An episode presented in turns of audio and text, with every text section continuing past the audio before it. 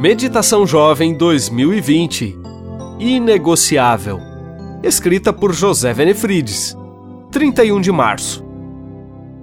Confiar na palavra de Jesus. O homem confiou na palavra de Jesus e partiu. João 4, verso 50. No Evangelho de João, um oficial do rei vai até Jesus pedindo um milagre. Seu filho estava morrendo. Ele pediu com ansiedade: Senhor, vem antes que meu filho morra. Em geral, aprendemos a confiar em Deus ao ver o que ele fez na vida de outros e na nossa.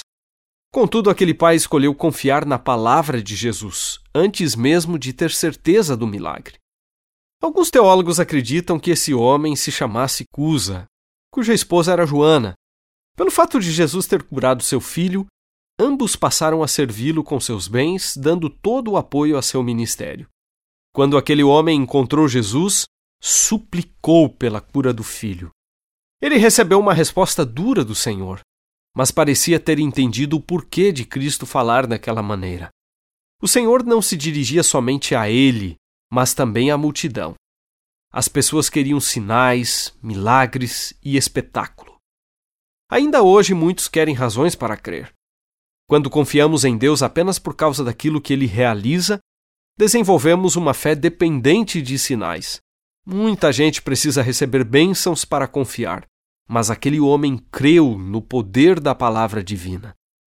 Imagina o nível de confiança dele ao voltar para casa acreditando apenas na palavra de Jesus. Cristo não foi com ele.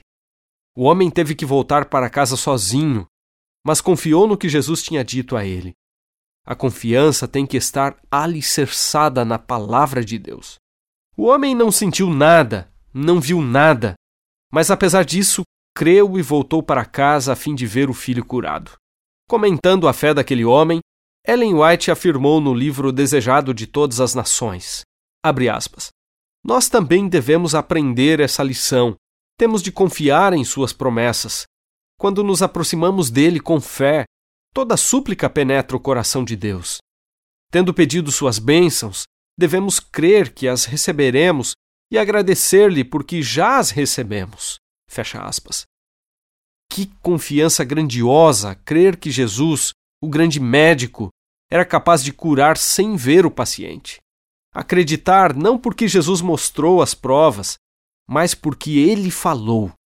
O incrédulo diria: santa ingenuidade, mas aquele homem de fé passou pela experiência de crer sem ver. A questão é: você vai confiar no que Deus diz ou vai ficar esperando uma manifestação de poder para crer? Eu sou Márcio Tonetti e trabalho como editor na CPB.